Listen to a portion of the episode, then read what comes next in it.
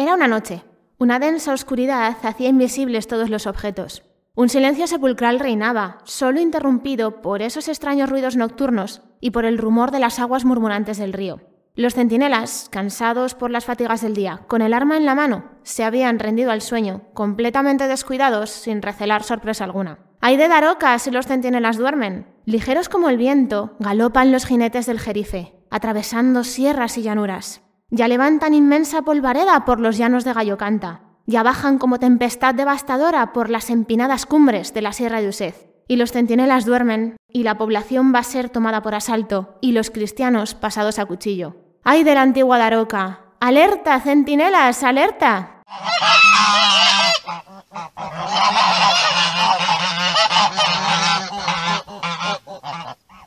La que se va a liar ahora mismo. Bienvenidos y bienvenidas a Aragón, historias y falordias.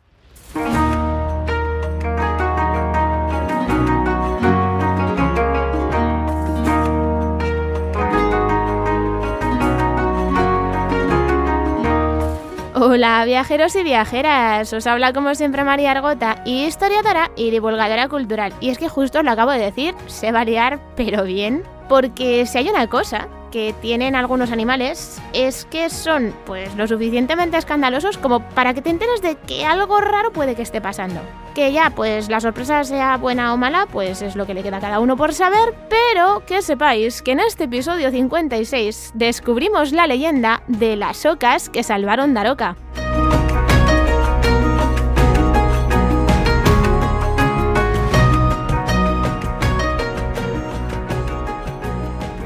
Mirad, estaba echando la vista atrás y repasando un poquito los archivos del podcast porque ya sabéis que tengo cierta tendencia a meter la gamba. Pero así como en el episodio anterior, la memoria casi me falló, pues en este yo estaba muy muy segura de que si no contáis todos los posts que subo a través de las redes sociales, solo habíamos venido una vez antes a Daroca y bueno, si ya contáis todo lo que subo por las redes sociales, han sido unas cuantas más, pero bueno, que me estoy liando a Daroca.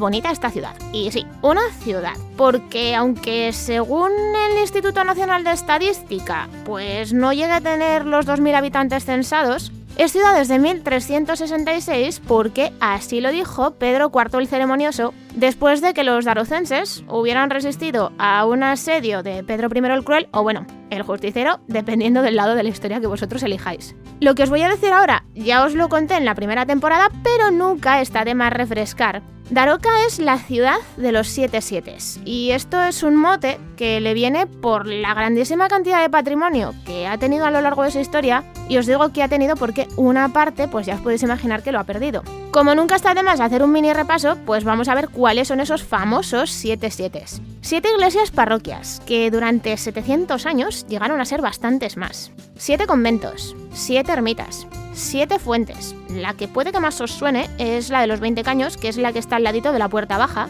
Siete plazas, siete puertas, que digamos que las más conocidas son la puerta alta, que es la que te da la bienvenida si vienes desde Zaragoza, y luego la puerta baja, que es la que te da la bienvenida si vienes desde Teruel. Y ya nos quedan siete molinos. Pero es que además Daroca es parte de la red de municipios de la Celtiberia, que hay un cartel bastante chulo que así os lo dirá. Y luego, si os acercáis a la puerta baja, vais a ver un señor monolito que lo que dice es que también es parte del Camino del Cid, que se paseó por aquí varias veces. No sé si os acordáis que en el primer episodio de esta temporada, el de la Torre de Doña Blanca, os conté que al Cid le dieron hasta en el carnet de identidad en Albarracín. Bueno, pues le hirieron de tal manera que lo tuvieron que trasladar de urgencia hasta Daroca para que unos médicos pudieran curarlo. Y bueno, por supuestísimo, Daroca es la ciudad de los corporales, de los que ya os hablé en el episodio 25, o sea, primera temporada, y que bueno, es que están por todas partes, es que salen hasta en el escudo, y bueno, ya que estamos hablando del escudo, vamos a hablar un poquito de cómo es. Mirad, como pasa con otras tantísimas ciudades, Daroca no siempre ha tenido el mismo escudo. Los que entienden de heráldica, pues siempre distinguen entre lo que llaman las armas antiguas y las armas actuales, que si las veis se parecen, pero no del todo. Según Rafael Esteban Abad, las armas antiguas aparecen sobre un fondo rojo, que es lo que en heráldica se llaman los gules. Y en ellas había cinco lirios en la parte central, específicamente son lirios de jardín, que lo que harían es una referencia a esa riqueza que tiene la huerta de Daroca. Había también seis ocas, que están tres a cada lado de los lirios, y todo esto aparece rodeado por una muralla que tiene dos puertas y unas torres en las que podréis ver las banderas que Jaime I le regala a las tropas de Daroca por ser las primeras que entran en Valencia. Que sepáis que tienen su propia leyenda y que yo estaría encantadísima de contárosla, pero es que si no este episodio se me va de las manos. Pero bueno, banderas de Jaime I a un lado, que sepáis que básicamente eso es la muralla que está rodeando Daroca y que todavía podéis ver. Pero en algún momento, que la verdad es que nadie tiene muy claro, esos cinco lirios de jardín que os acabo de decir se acabaron sustituyendo por los corporales, que es que ya os lo he dicho, que están en todas partes. Las armas actuales son parecidas, pero ya os he dicho que tienen algún ligero cambio. Siguen estando sobre ese fondo rojo esos gules, que os he dicho que les llaman en heráldica, y continúa apareciendo la muralla con sus puertas y sus torres con las banderas de Jaime I, pero por dentro se añade una corriente de agua.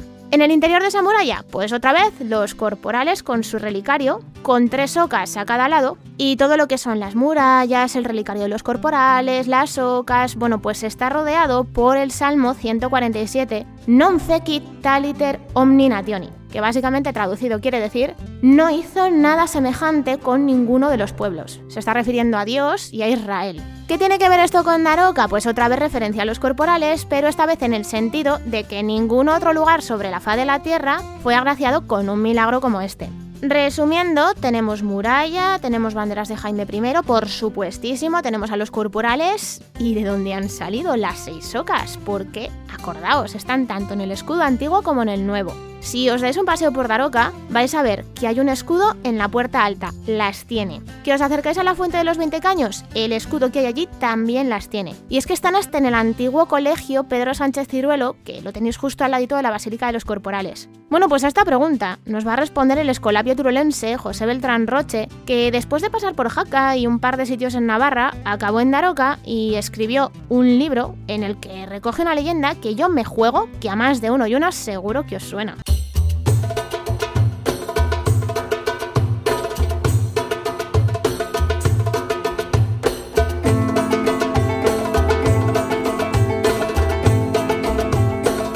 En 1120, Alfonso I el Batallador va a añadir un tic más a esa lista de conquistas que tiene en Aragón cuando consigue tomar Daroca. Al mando va a dejar a Sancho Enecón, que va a pasar a ser el gobernador cristiano tanto de este pueblo como de todos los de la zona y que acababan cayendo en las manos de los aragoneses. Pero, como es evidente, no todo el mundo está de acuerdo en someterse a esas nuevas leyes que va a imponer el batallador, así que algunos musulmanes se van a alargar a Molina de Aragón, a Cuenca, a Guadalajara y a Valencia. Y aunque el nombre y las conquistas de Alfonso I, pues la verdad es que imponían bastante, aquí los que tenían fuerza eran los musulmanes, y por eso, salvo en los castillos, pues muchos pueblos se van a quedar desiertos, la mayoría de los campos sin cultivar y apenas es que se veía gente por los caminos. Y es que por mucho que Daroca ahora fuese cristiana, la guerra estaba ahí, que es que es tierra de frontera. Entonces siempre se estaban escuchando historias de que a alguien le había pasado esto o aquello. Y Sancho Enecón y sus caballeros pues siempre andaban en combates y también recuperando castillos. Había un miedo que se sentía, pero de lejos, que era volver a perder Daroca. Y por esa razón, Sancho va a ordenar que durante el día, pero sobre todo durante la noche, hubiese una serie de centinelas vigilando el pueblo. Acordaos que en ese momento todavía Daroca no tiene el título de ciudad. Y es que se lo olía, es que se olía que iba a haber un contraataque. Y a ver, qué razón no le faltaba. En la serranía de Cuenca gobernaba Omar Ben Ahmed, un rey que era hijo de Ahmed Ben Ibrahim, que mira tú por dónde casualmente muere en la batalla de Cutanda, que tanto da que hablar entre los historiadores por una serie de razones muy largas que no os puedo contar en este episodio. Pero el caso es que Omar quería venganza y eso lo que incluía recuperar Daroca y bueno, ya que se ponía pues todas las ciudades que había hasta el otro lado del Ebro. Sus tropas ya las tenía preparadas, solo le quedaba esperar un buen momento para ese ataque. Y ya de paso, convencer a alguno de esos musulmanes que habían preferido quedarse, aunque para eso iba a tener un poquito de ayuda. Iba a meter un topo. Yahi Ben Yaldum, que era un doctor que había vivido 20 años en Daroca y que conocía los nombres más importantes de toda la ciudad. Eso sí, pensad en una cosa, y es que en ese momento Daroca ya está en manos cristianas. Un musulmán que ha vivido allí 20 años, que le conoce más que menos todo el mundo, que mira tú por dónde sale porque no está de acuerdo con que ahora sea cristiana, y que de pronto vuelva, pues como si no hubiera pasado nada de nada, canta, canta mucho. Así que Omar Ben Ahmed le dice, bueno, pues te disfrazas de cristiano y esa misma noche le va a mandar de vuelta a Daroca para que mientras él está buscando aliados dentro de la población, el otro pueda preparar sus tropas para un ataque sorpresa.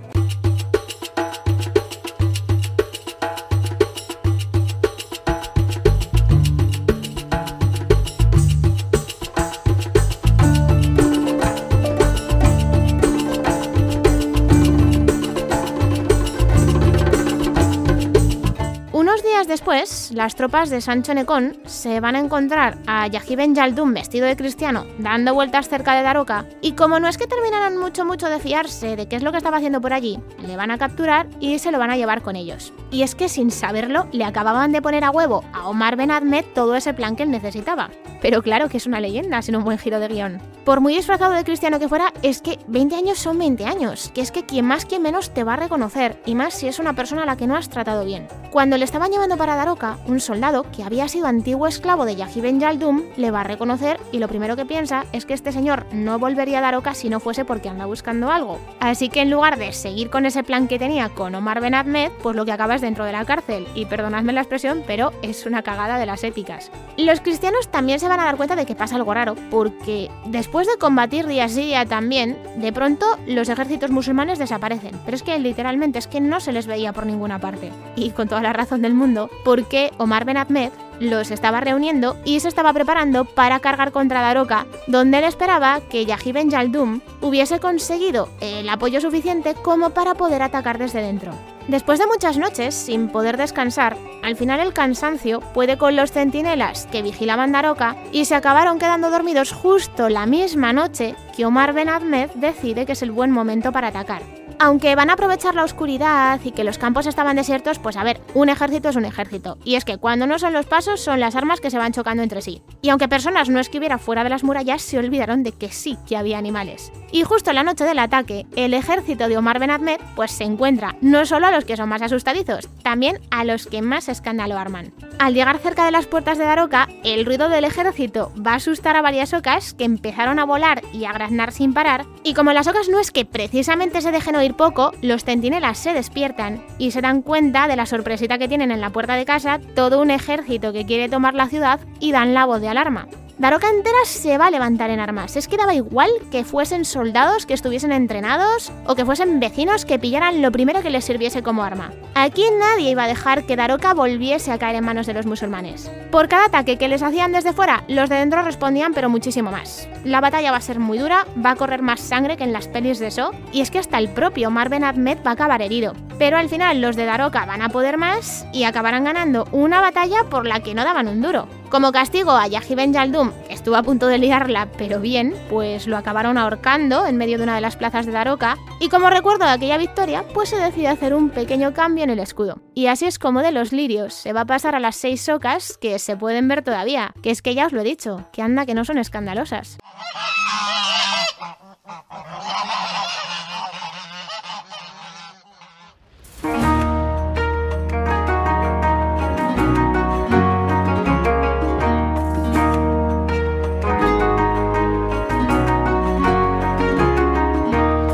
Y hasta aquí el episodio de hoy. Seguro que más de uno y una, si no la ha reconocido, está pensando que dónde ha escuchado antes esta historia. Y es que a ver, si os gusta la historia de Roma por fuerza, os tiene que sonar porque es que es exactamente igual que la leyenda de los gansos sagrados de Juno. Solo que en esa historia, en vez de musulmanes, tenemos galos, y ahí, además de dormirse los centinelas, también lo van a hacer los perros de vigilancia. El resto es más o menos igual, los galos van a intentar atacar por sorpresa, despiertan a las ocas y las ocas despiertan a los romanos. Lo que pasa es que la historia en Daroca acaba con victoria de los darocenses y en Roma con los romanos pagando a los galos para ver si les dejan en paz. Ocas de Daroca y Gansos de una parte, pues como siempre os quiero dar las gracias por estar ahí otro episodio más, también por seguir todo lo que voy subiendo por las redes sociales, que ahora de verdad estoy intentando actualizar con un poquito más de frecuencia. Y ya os acordaréis que os dije en el episodio anterior que tenía una sorpresita preparada para vosotros. Me está costando un pelín ponerla en marcha, pero de verdad sigo adelante con ella, vosotros tened paciencia que llegará, os lo prometo de verdad que va a llegar. Ya sabéis que podéis encontrarme en consultas arroba o a través de Facebook, Twitter e Instagram. Volvemos a escucharnos en un par de semanas. Que paséis un día de leyenda.